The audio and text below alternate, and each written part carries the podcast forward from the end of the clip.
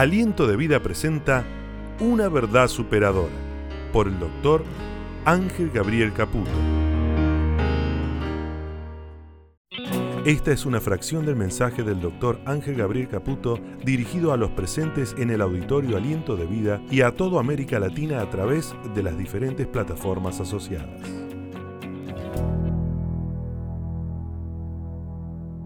Cuando hablamos de Dios, cuando hablamos de Él, hablamos de un ser incondicional.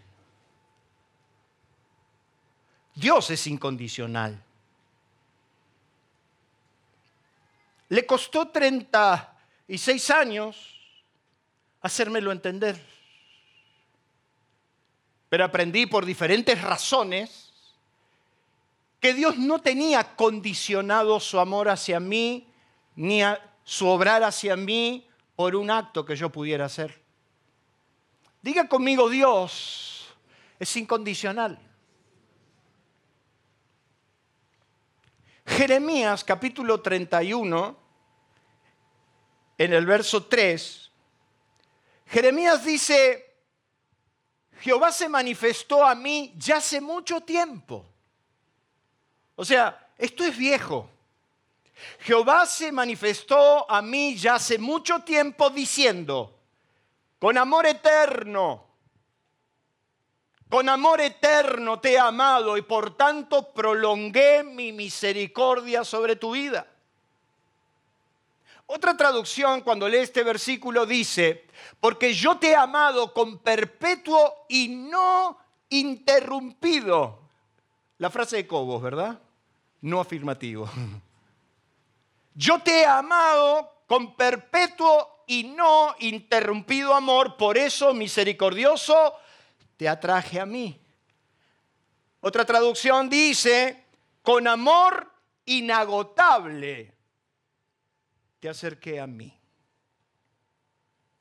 En una sociedad tan interesada, donde todo tiene un precio y una intencionalidad, Pensar en algo que resulte incondicional no solo es absurdo, sino que casi imposible. Vivimos en una sociedad donde todo tiene un número, ¿o no? Todo tiene un precio.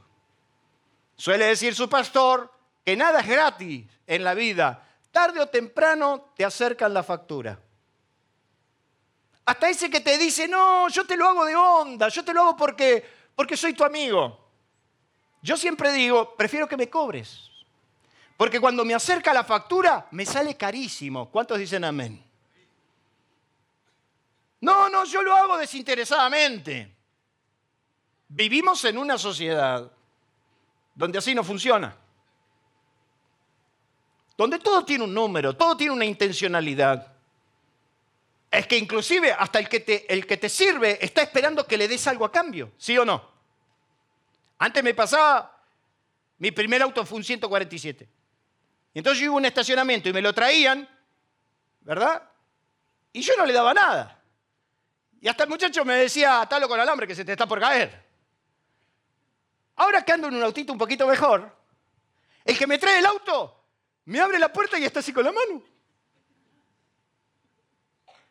Yo no sé si a usted le pasa, hay países inclusive que está nomenclada la propina.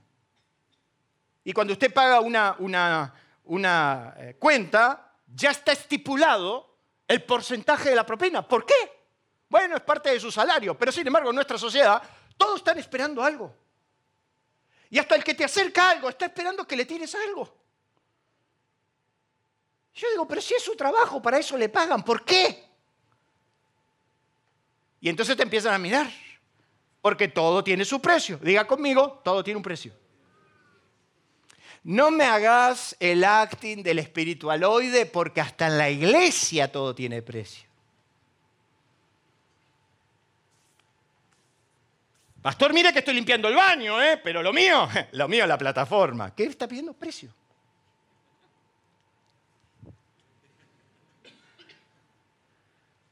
Todo en la vida. Y es una sociedad tan interesada que todo es intencional.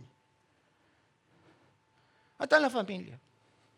Ah, cuando usted ve a su hijo que pone la mesa sin pedirle, hacerlo mando sin chistar, y está en una actitud dócil, no contesta, usted le dice, apaga el celular, mamá el celular ya no lo usa, sea cuando algo viene, algo va a venir. Y no se enaje tanto con tus hijos porque usted también en el matrimonio hace exactamente lo mismo. Usted que es un hurón, usted que contesta mal, usted que eh, ladra. Cuando de repente está necesitando algo de su amada esposa, empieza, hola mi amor, que tengas un feliz día. En 20 años le tiró esa una vez por mes. Algo está buscando. Del otro lado lo mismo, ¿eh?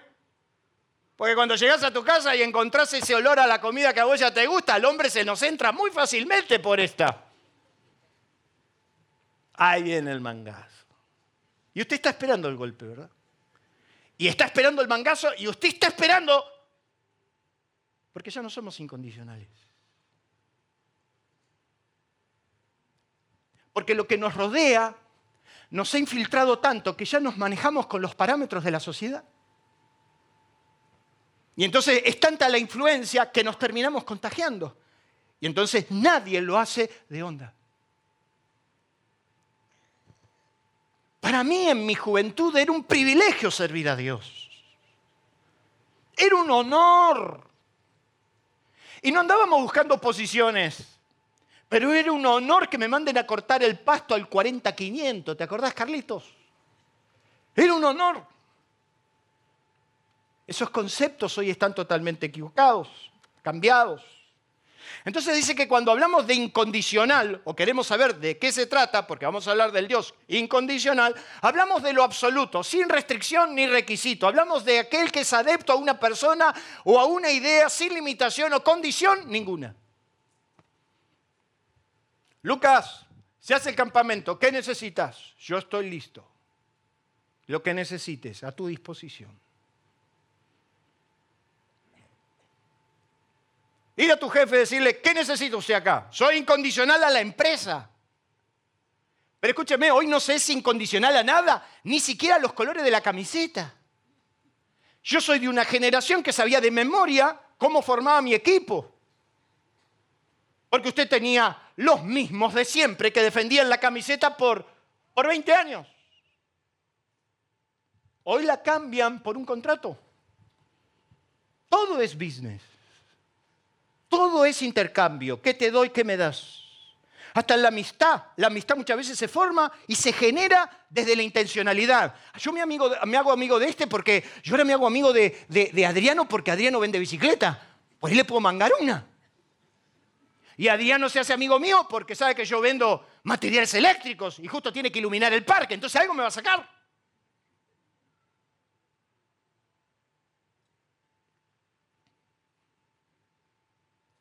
Ser incondicional es algo que ya hemos perdido de vista. Me acuerdo, nací en un barrio donde, en un barrio de italianos. Y entonces yo tengo amigos conocidos del barrio que cuando paso, si me identifican, se me tiran arriba de la camioneta. ¿Por qué? Por lo que hizo mi papá con el padre de él. Y el padre se murió diciéndome y contándome lo que hizo mi papá por él. Y él tenía una sodería, Isidro Casanova, que tenía que hacer la losa. Le fue a preguntar a mi papá si le podía hacer la losa. Le dijo cuánto era. Y mi papá no le preguntó. Al otro día le mandó el camión y le hizo la losa. Y entonces el otro le fue y le dijo, pero Nicolás, yo no te puedo pagar la losa. Algún día me la vas a pagar. Yo hoy te la puedo hacer, te la voy a hacer de hermano. Bueno, ¿puedo arrancar? Hay tres realidades que Dios le marca a un pueblo totalmente fastidiado, cansado, agotado. Se lo está diciendo a una nación que habían pasado 40 años de asedio. Se lo va a decir a la nación que fue invadida por un imperio mayor llamado Babilonia, Israel. El asedio de Nabucodonosor costó 40 años. 40 años. Los primeros 20 fueron llevaderos, pero los últimos 20 fueron hostiles. Cuando Dios llamó a Jeremías, Jeremías tenía 20 años. Y Dios lo llamó para que él se levante para tratar de recuperar a la nación. 20 años. Pero pasaron 40 años del asedio. Ellos estaban angustiados porque no fue fácil.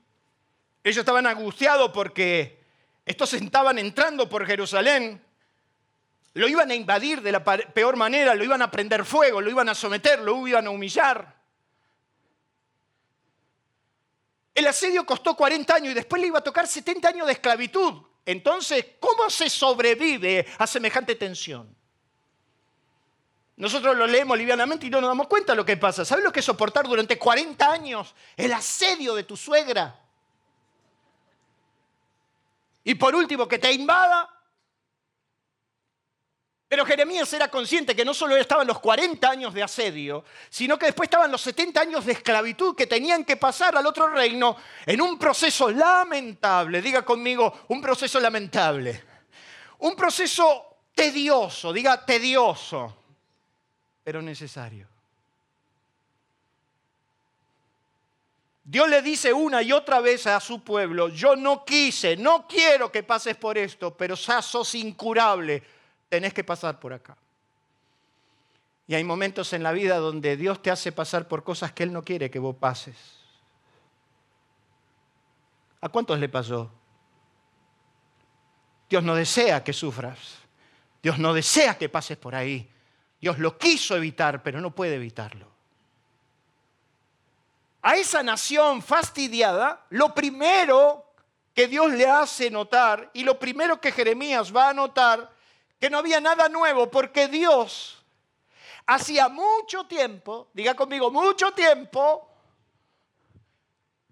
que ya le había hablado.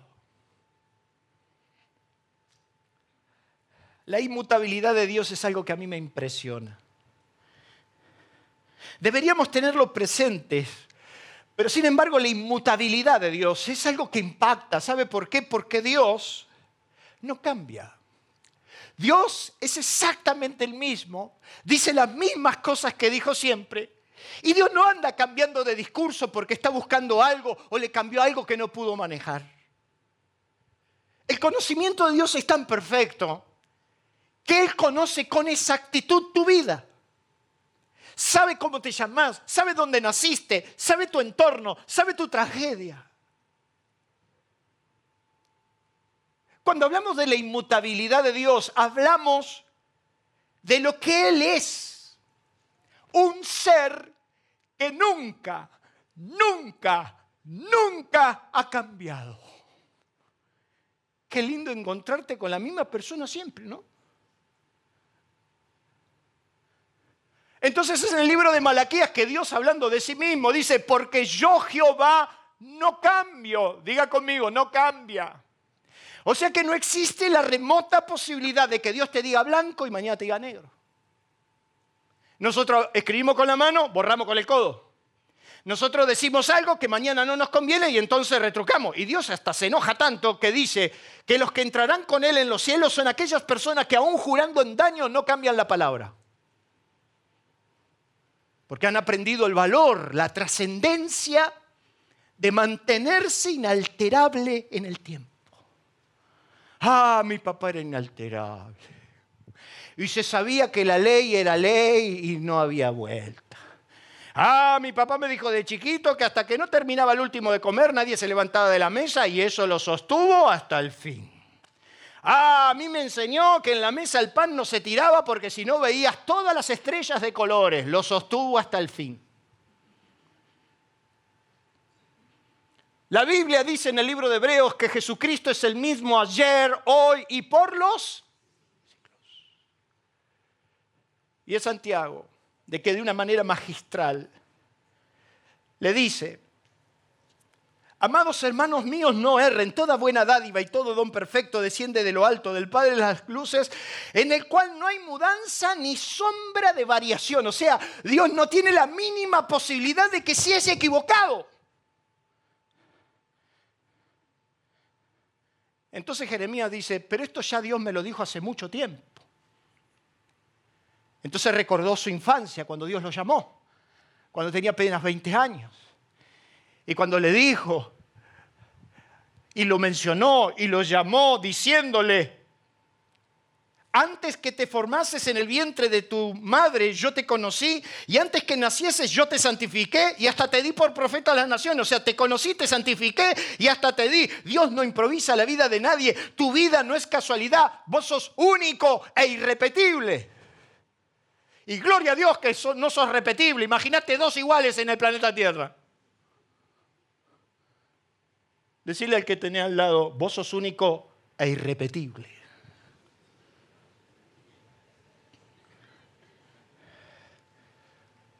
Entonces Jeremías dice, por más que estoy viviendo un fastidio que no entiendo, Dios ya me dijo hace mucho tiempo las cosas que yo sé. Yo le he dicho a Dios, te equivocaste conmigo. No pudiste haber agarrado uno más cabezón que yo. Si usted conoce un terco, acá lo tiene. Mi mamá te puede contar que yo de chiquito era un terco.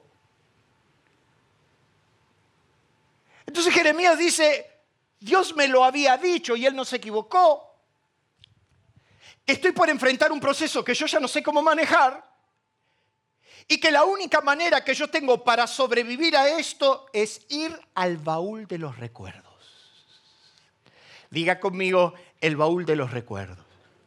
Esa nostalgia. Ah, yo tenía un tío que se llamaba Juan. El tío Juan. Él se sentía Pixel, el fundador de Pixel. Porque él tenía una maquinola de este tamaño donde sacaba fotos que se transformaban en diapositivas. Y, y a él le encantaba llamarnos a su casa para pasar las diapositivas que conocíamos de memoria. Eso sentía Pixel. Usted conoce la empresa que hizo todos los dibujitos animados, ¿verdad? Bueno, no me corrijas.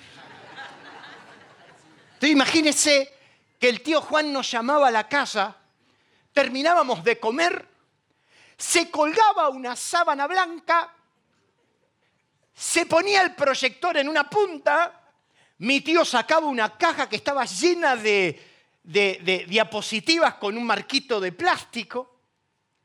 Y entonces decía, a la cuenta de tres acá se apaga la luz. Y todos nosotros chiquititos, mira estos desgraciados juegan con Play, con mirá, nuestro entretenimiento. Y ahí estaban las fotos de Tandil.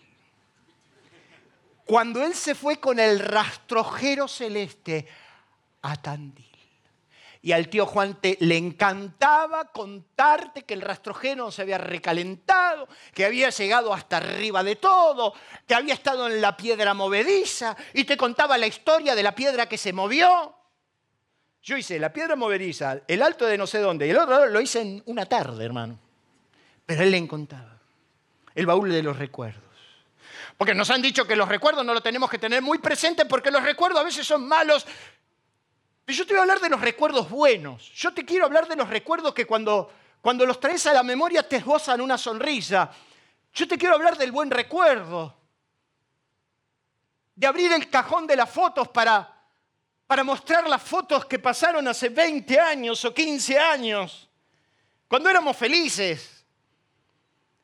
Cuando lo compartíamos todo. Cuando no existió el problema que saltó después de los últimos 5 o 10 años abríamos el baúl de los recuerdos y nos veíamos flacos, jóvenes, con pelo. Sí, cuando anduvimos buscando las fotos que usted tiene que ver allá arriba en el cuadro, andábamos mirando y decíamos, mirá lo joven, lo flaco que era Gustavo. Diga conmigo el baúl de los recuerdos. Esas cosas que marcaron tu vida esas cosas que te llenaron de gozo y de alegría, pero con el paso del tiempo se volvieron inalcanzables. Esas cosas que vos soñaste de chico y de repente hoy no son tu realidad. Entonces Dios le dice a Jeremías, quiero que abras el baúl de los recuerdos. Quiero que vayas a buscar las fotos. Quiero que vayas a ver las diapositivas. Quiero que te sientes con los viejos. Quiero que recuerdes lo que te hizo tan feliz, lo que te llenó, lo que te colmó. porque yo no me equivoqué, porque si yo te lo dije hace muchos años es porque lo puedo volver a hacer.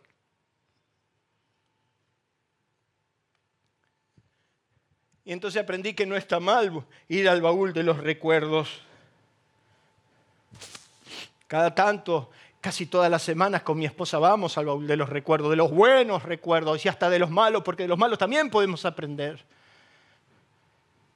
Y nos vamos de cuando vivíamos otra experiencia cuando salimos a las naciones sin el sostenimiento ni siquiera de mi iglesia. En mi iglesia ni los saludos me dieron y yo salí a las naciones. ¿Por qué? Porque un día vino un, hermano muy querido mío de Paraguay y trajo un bolso.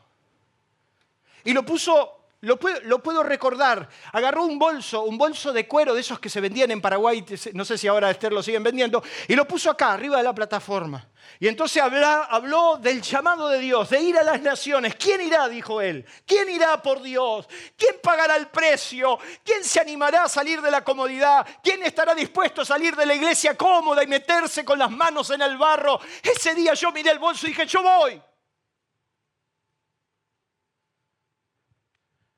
Y yo nunca a nadie pedí que me inviten, pero a los 16 años yo ya andaba haciendo giras por el Paraguay, por toda Sudamérica. Ese buen recuerdo. ¿Cuántos tienen buenos recuerdos? Levanten la mano el que tiene un buen recuerdo. Hoy no, no vamos a hablar de los malos recuerdos, de un buen recuerdo. Qué lindo cuando un peso era un dólar. Qué buen recuerdo. Qué buen recuerdo. Usted se iba de vacaciones con cinco billetes. Hoy te tenés que ir con una mochila. Qué lindo recuerdo. Ay, qué lindo recuerdo. Cuando mi papá me contaba que bajó del barco y se encontró con un país que lo daba todo. Qué lindo recuerdo. Qué lindo recuerdo cuando nos sentábamos en la mesa. Qué lindo recuerdo. Qué lindo recuerdo cuando, cuando a David siempre había que corregirlo porque se portaba mal en la mesa. Qué lindo recuerdo. Qué lindo recuerdo. Qué lindo recuerdo cuando como jóvenes lo único que nos apasionaba era Dios. Qué lindo recuerdo. Qué lindo recuerdo cuando proyectábamos nuestra vida, Nelson, de la mano de Dios. Qué lindo recuerdo. Y entonces Dios le dice a ese pesimista Jeremías que era tan difícil lo que él estaba viviendo. Dice, yo te hablé hace mucho tiempo, diga conmigo mucho tiempo. Yo esto te lo dije hace mucho tiempo. Hay cosas que tenés que recordar porque están ahí y porque lo vas a vivir. Y yo quiero decirte que recordar el pasado con remordimiento es un insulto al perdón de Dios.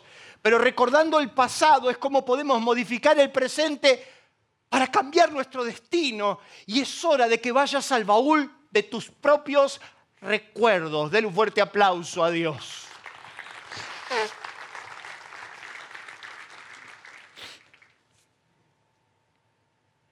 Jehová se manifestó a mí hace mucho tiempo. Este es un recuerdo de los buenos. Porque Dios no se equivocó.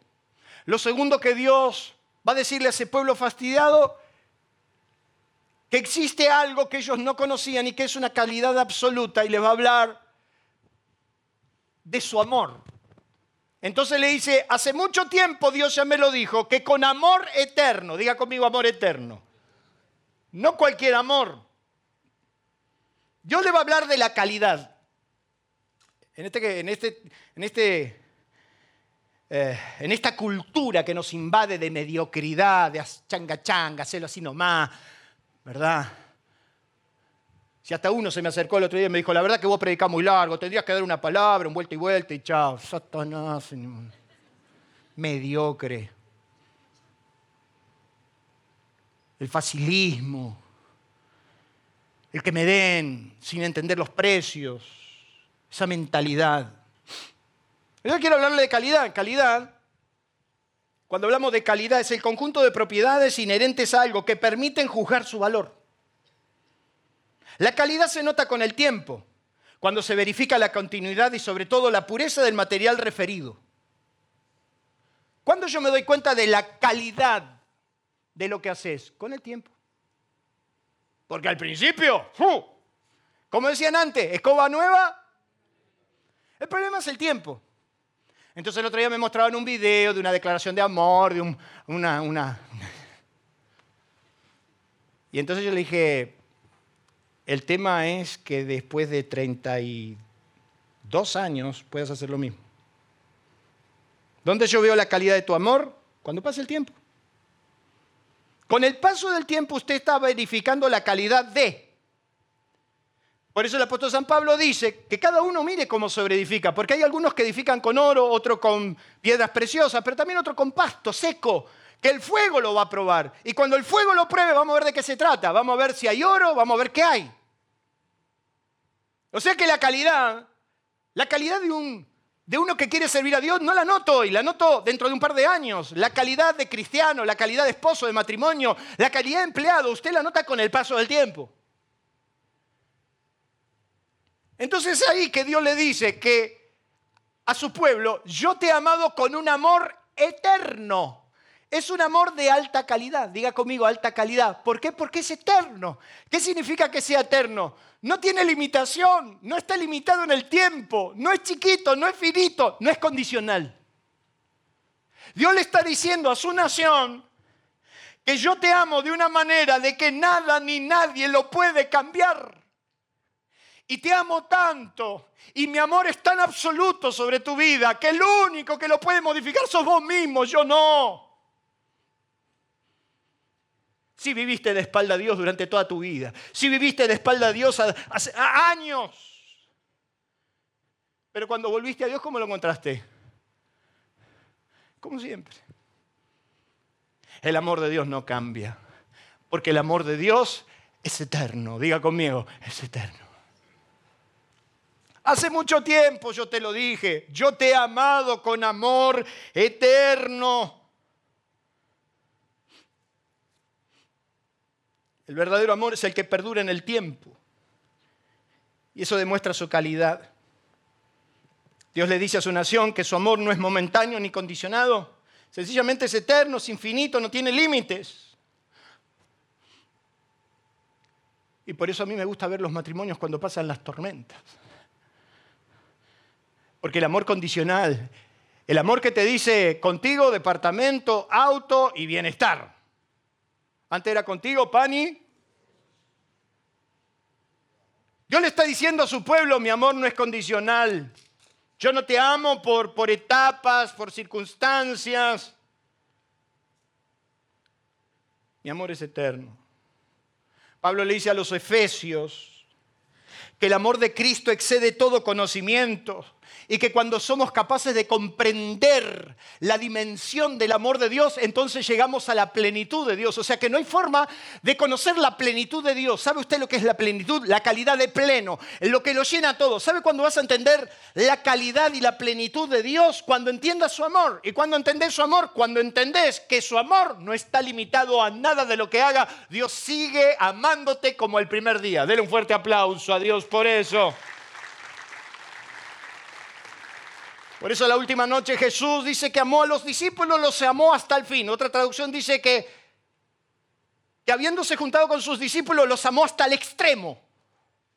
Al extremo de lavarle las patas a Judas. Hay que lavarle los pies a Judas. ¿eh?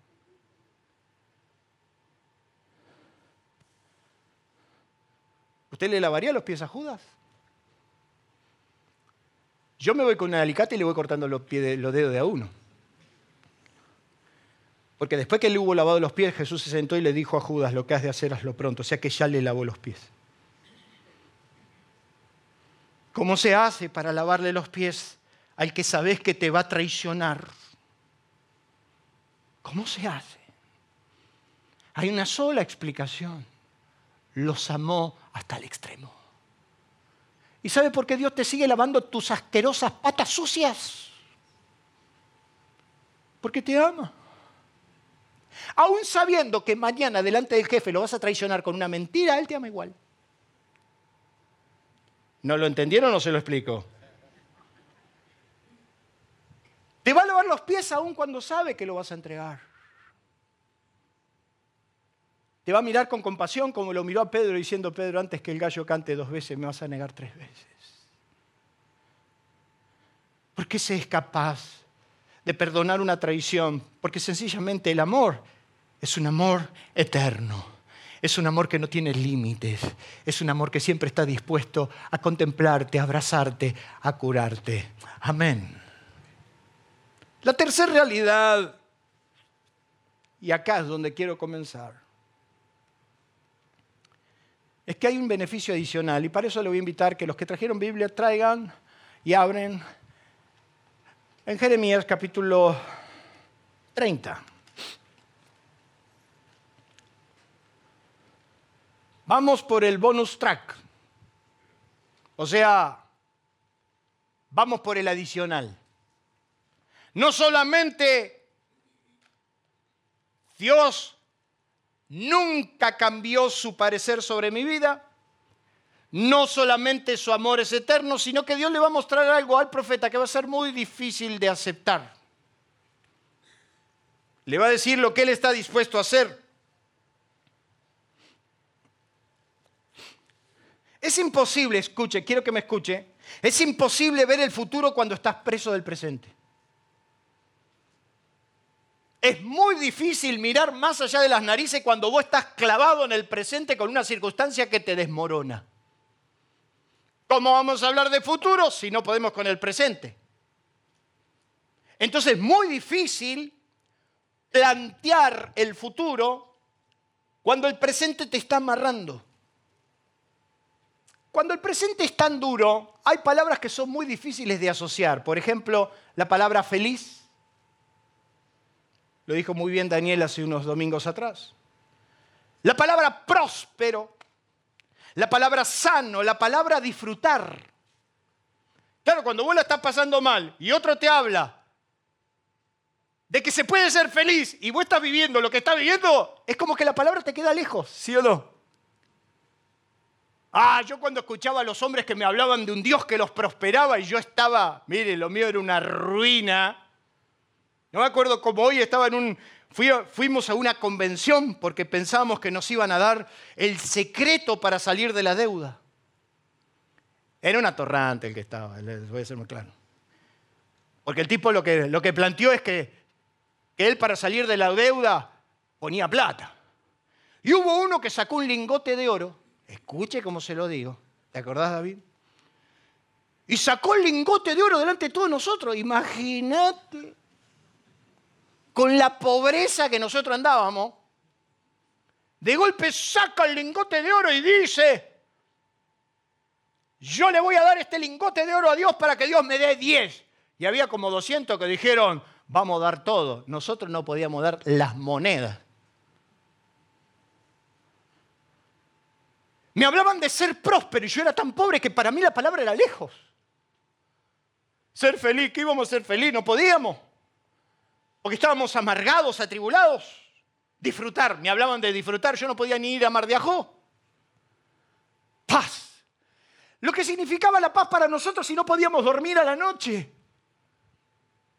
Entonces hay palabras que cuando te quedan lejos, empiezas a darte cuenta de que algo no está razonablemente bien en tu vida. Y en Jeremías capítulo 30, del versículo 4 al 7, le dice, estas pues son las palabras que habló Jehová acerca de Israel y de Judá, porque así ha dicho Jehová, hemos oído voz de temblor, de espanto y no de paz. Eh, Dios dice, miren, yo escuché en el pueblo que lo único que había era voz de espanto, de temblor y de paz. ¿Qué significa? Usted pasaba por el barrio, usted pasaba por las casas y lo único que había era voz de espanto. Mira lo que va a pasar, mira la ley que se aprobó, mira el aumento que viene, mira que nos van a sacar. Voz de temblor y ahora, ¿quién podrá salvarnos? Dice, he pasado por el barrio y no he encontrado palabras de paz. Todos gritos, ¡Ah! Ellos saquean la patria. Y el otro dicen, ellos la están entregando. Y el otro, usted se da vuelta, y esto que dicen que los otros, y los otros que dicen que los otros, si son los mismos. Si son los mismos. Si los mismos que ahora están diciendo que los otros están entregando la patria, gobernaron los últimos 20 años. ¿Quién llevó esto acá? Interesante porque todos tienen la receta, pero después cuando llegan al poder se olvidan. El ajuste lo va a pagar la casta. La casta. La canasta pagó el ajuste. Escuche porque esto está interesante. Inquirid ahora y mirad si hay varón que dé a luz. Porque he visto que todo hombre tiene las manos sobre los lomos, como mujer que está de parto, y se han vuelto pálidos sus rostros. Oiga, se lo cuento. ¿Se acuerda que yo no sé por qué los judíos tienen esta costumbre? Los muslos. Veo que la mujer cuando está por dar a luz tiene dos posiciones. O se agarra la panza o se agarra la cadera. Entonces Dios dice, che, parece que los hombres están por dar a luz. Porque todos tienen la mano... O sea, imagínense, ¡eh, eh! están todos agarrándose. ¿Necesita que se lo explique? Todos se agarraron el muslo. ¡Ah! Dicen que ahora que después que votan la ley liberan el dólar oficial. Como a 1500 va. ¡Ah! ¡Ah!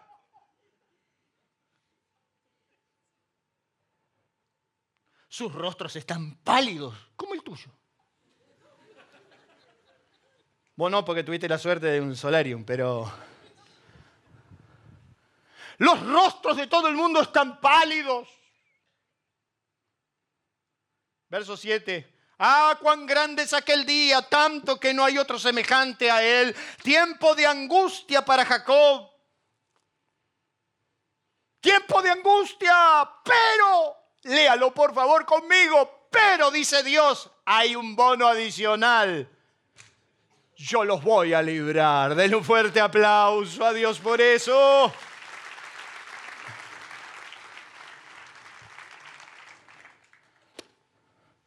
Entonces vuelvo al versículo 3. Y Dios empieza a hablar en positivo. Dios empieza a hablar de futuro.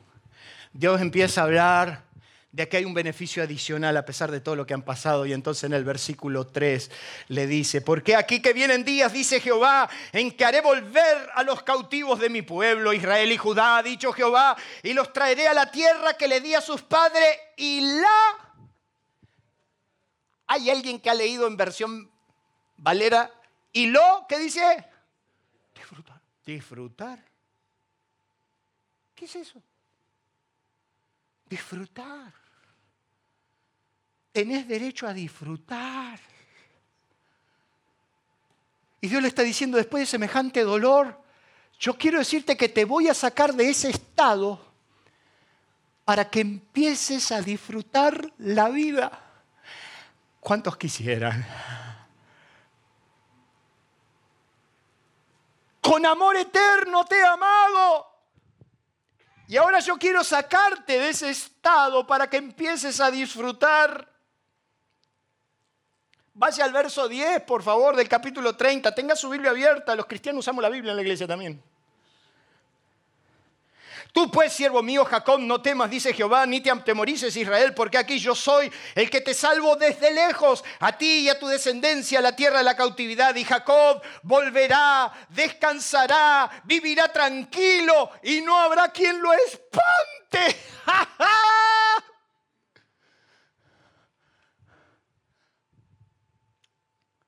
y entonces escúcheme bien. Dios le empieza a hablar a su pueblo en ese estado de lo que es volver de la tierra de tus enemigos. Dios le empieza a hablar a Israel de una realidad que ellos no contemplaban. Algún día yo te haré volver de la tierra de tus enemigos. Quiere decir que algún día yo te voy a sacar de ese estado de esclavitud, de sometimiento, de quebranto, de dolor, de angustia, de llanto. Te voy a sacar de la tierra de tus enemigos y te voy a traer a la tierra que siempre quise que estés para que la disfrutes. Y entonces surge un versículo de oro, léalo y márquelo en su Biblia, versículo 17 del capítulo 30. Mas yo haré venir sanidad para ti y sanaré tus heridas, dice Jehová, porque desechada te llamaron diciendo, esta es Sión de la que nadie se acuerda. Todos esos que dijeron, este es un desastre, mira cómo terminó. Este es aquel que confió y mira cómo terminó. Sin embargo, un día yo traeré sanidad sobre tus heridas te voy a sanar y te voy a devolver al lugar que siempre te pertenece. Dele un fuerte aplauso a Dios.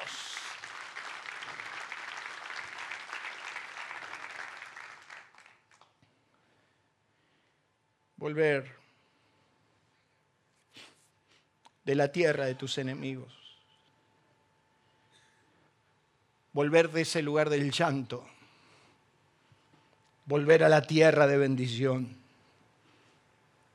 si usted lee el capítulo 31, le dice en el verso 4, aún edificaré y serás edificada, virgen hija de Israel, serás adornada, tus panderos serán adornados y saldrás con alegres lanzas, aún plantarás viñas en los montes de Samar y plantarás y plantarán los que plantan y disfrutarán ellas.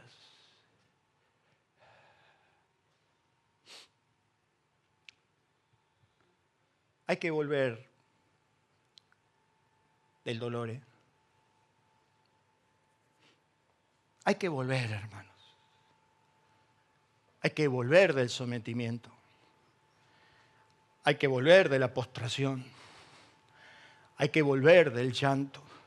Y entonces en el versículo 8, mire lo que dice, y aquí yo te hago volver de la tierra del norte y los reuniré de los fines de la tierra y, y, vendrán los ciegos y los cojos, la mujer que está encinta y la que dio a luz juntamente en gran compañía, en gran compañía volverán, irán con lloro, mas con misericordia los haré volver. Mira cómo dice, ¿cómo te fuiste a la tierra de tu enemigo? Con llanto. Cuando caes cautivo, ¿cómo te vas? Que eso es tan hipócrita como, no, yo me voy porque el gozo del Señor y todo eso, hermano. Cuando te vas cautivo, te vas cautivo. Cuando caíste en mano de tus enemigos, es caer en mano de todo eso que vos no querés. De eso que te espanta. Levanten la mano todos los que algún día pasaron por una circunstancia que solo de imaginarse se le paraba el corazón. Levanten la mano. Se irán con llanto, pero volverán con grandes misericordias. Volverán con alegría. Y entonces le dice, ¿cómo volverán? Y es volver al bien de Dios. Quiero que usted vaya conmigo al versículo 11 del capítulo 31, que dice, porque Jehová redimió a Jacob, lo redimió de la mano de aquel que era más fuerte que él. Yo bendigo a Dios, hermano. Yo no sé si usted, hasta la palabra, a usted le gusta. ¿Usted tuvo alguna vez un cuco frente suyo? ¿Usted tuvo uno que, que, era más grande que usted? Y dice, yo te voy a redimir de la mano de aquel que era más grande que vos y era más grosso que vos, era más fuerte que vos, tenía el poder para liquidarte, pero yo te redimo de ahí. Y entonces yo empecé a ver a mis enemigos, que eran más fuertes que yo. Los vi caer, los vi vomitar su saña. Y Dios le está diciendo a su pueblo, porque Dios te redimió del que era más fuerte que vos, y vendrán con gritos de gozo en lo alto de Sión y correrán al bien de Dios, al pan, al vino, al aceite y al ganado de las ovejas. Cuatro cosas que te hablan del bien de Dios, escúcheme bien. ¿Cuántos quieren el bien de Dios? ¿Cuántos quisieran salir de la tierra de sus enemigos y ir al bien de Dios? Dios está diciendo, ustedes saldrán de la mano de sus enemigos y vendrán al bien de Jehová a cuatro cosas. Vendrán al pan, el alimento, la palabra. Vendrán al vino, la alegría y el placer de vivir vendrán no solamente al pan y al vino, vendrán al aceite, la unción del Espíritu Santo y vendrán al ganado, al fruto de tu trabajo. Quiere decir que cuando volvemos al bien de Dios, volvés a alimentarte de la palabra de Dios, volvés a sentir alegría, la alegría de vivir y no solamente eso, sos lleno del Espíritu Santo y Dios te llena de todo bien. Dele un fuerte aplauso a Dios por eso.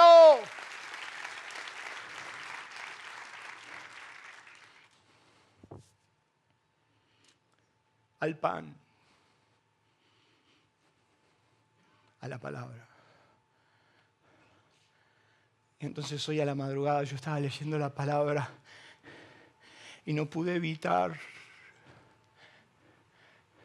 tirarme a llorar al piso.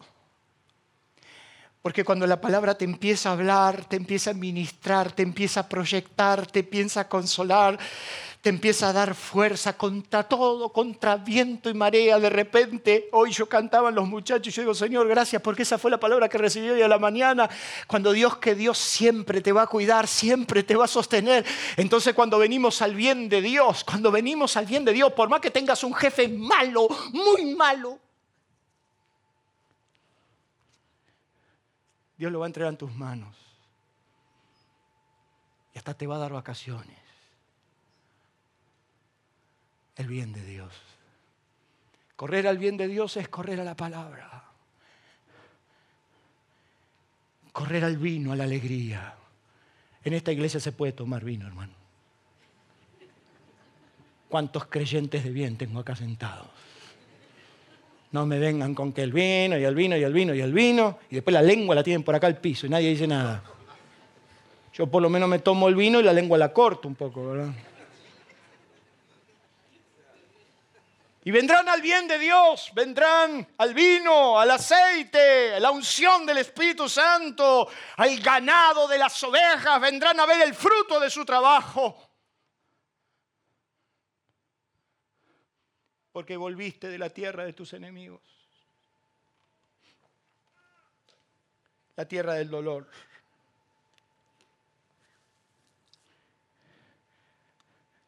Mire lo que dice el verso 13 o el verso 12 también vamos a leerlo. Vendrán con gritos de gozo en lo alto de Sión y correrán al bien de Jehová, al pan, al vino, al aceite, al ganado de las ovejas, de las vacas, y su alma será como huerto de hierro y nunca más tendrás dolor. O sea que hay un momento donde Dios puede agarrar tu dolor y limitarlo.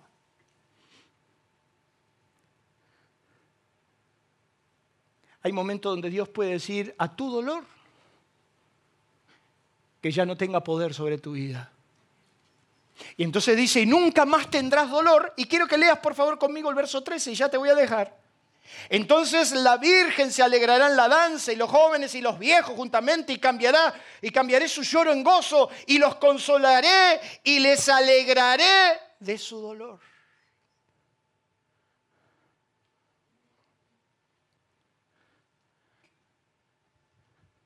Dios le está diciendo a su pueblo, mira, por creerme, por afianzarte en mi amor, yo te voy a hacer que salgas de la tierra de tus enemigos para que vuelvas a tu propia tierra.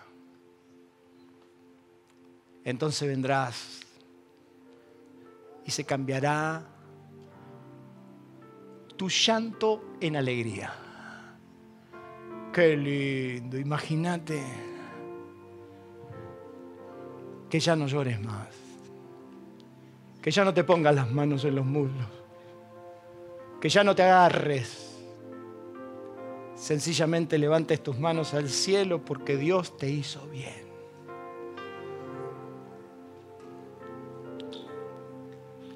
Era muy difícil para Jeremías entender todo esto. Era muy difícil para él comprenderlo. Pero el lenguaje de Dios es extraño. Porque Dios le está diciendo cuando estaban por ser asolados que iba a pasar todo esto, pero iba a pasar todavía el dolor. Dios tiene un lenguaje extraño. Claro, como Dios viene de tu futuro, porque para Él no es desconocido, Él te habla en un lenguaje que no entendés. ¿Por qué? Porque dice que Dios llama las cosas que no son como si fueran. Y entonces Él te dice, Danielito, quédate tranquilo, mira, vas a volver y vas a andar. Y vos decís... Y entonces Dios te dice, nos dice que algún día saldremos de las manos de nuestros enemigos para volvernos al bien de Dios. Y usted que mañana posiblemente reciba un aumentazo de luz y gas. Usted que de repente no sabe si su continuidad laboral está o no está. Yo le estoy hablando en chino. Pero usted tiene dos alternativas. Seguir la corriente del pensamiento del mundo o agarrarse a esta palabra y decir, yo esto lo quiero para mí. ¿Será que Dios puede hacerlo? Entonces la pregunta, ¿qué hacemos frente a esto? ¿Qué hacemos frente a toda esta palabra? ¿Qué hacemos frente a lo que recibís? ¿Qué hacemos? Lo primero que tenemos que hacerlo es aceptarlo, aceptar la realidad de Dios. Juan dice que por aceptarlo a Jesús solamente Él nos hizo sus hijos. Los regalos no se merecen, los regalos se aceptan. Entonces Dios hoy te dice, te quiero dar esto. ¿Lo aceptas o no? Yo lo acepto. ¿Usted? No solamente hay que aceptarlo, hay que vivirlo. Y yo me regocijo, porque yo he visto, he visto monos de más de tres metros como Goliat pararse frente a mí, decirme toda clase de barbaridad y verlos caer de boca. Yo necesito vivir vivir que Dios me saca de la tierra de mis enemigos y me da una tierra de felicidad. Yo necesito vivirlo, yo necesito comprobarlo, yo necesito que en esta debacle que nuestro país enfrenta, yo necesito vivir que Dios está conmigo. ¿Cuántos dicen amén? Y por último, agradecerlo, agradecerlo.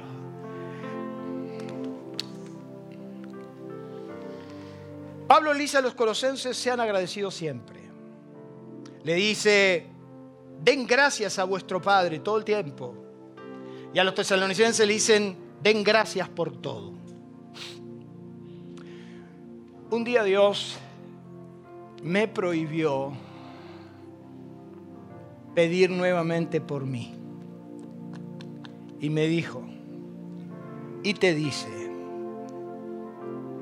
que si sos capaz de entregarle a Él tu vida, solo agradecerías lo que Él ya hizo a su justo tiempo. He aprendido a darle gracias a Dios por todo. He aprendido a darle gracias a Dios en todo. He aprendido que mi vida no escapa de su mano, por lo cual soy un agradecido. Señor, gracias. Señor, gracias. Y aumenta el dólar. Eh, no, gracias.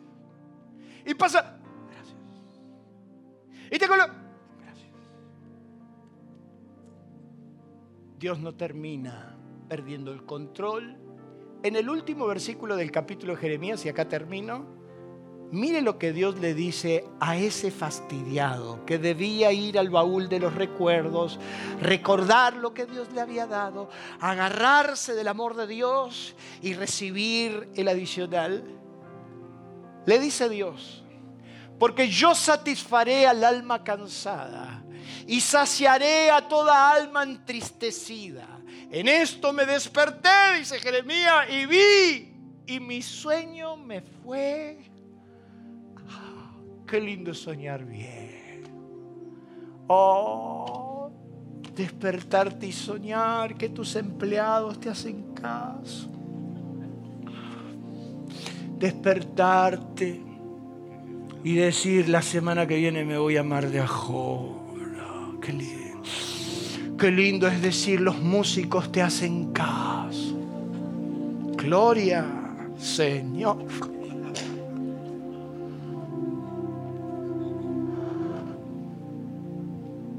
Qué lindo es despertarte con buenas noticias.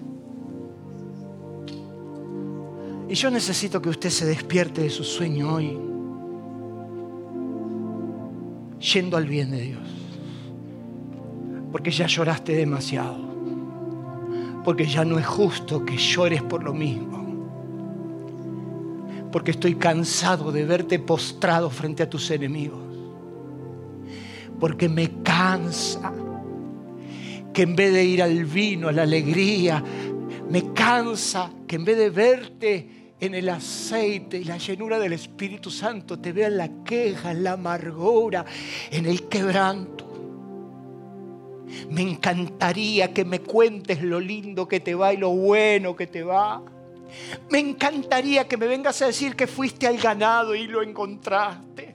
Me encantaría que hoy vayas al baúl de tus recuerdos para ver lo que Dios ya te dijo. Eso Él no lo cambió, lo sostiene y lo sostendrá porque Él no cambia el discurso, Él no cambia. Porque ya lloraste demasiado. Cierre sus ojos, incline su rostro. Aliento de Vida presentó una verdad superadora. Si usted quiere recibir más sobre estos y otros mensajes, escríbanos a info@alientodevida.com.a o visite nuestras redes sociales. Cristo, el motivo de mi vida.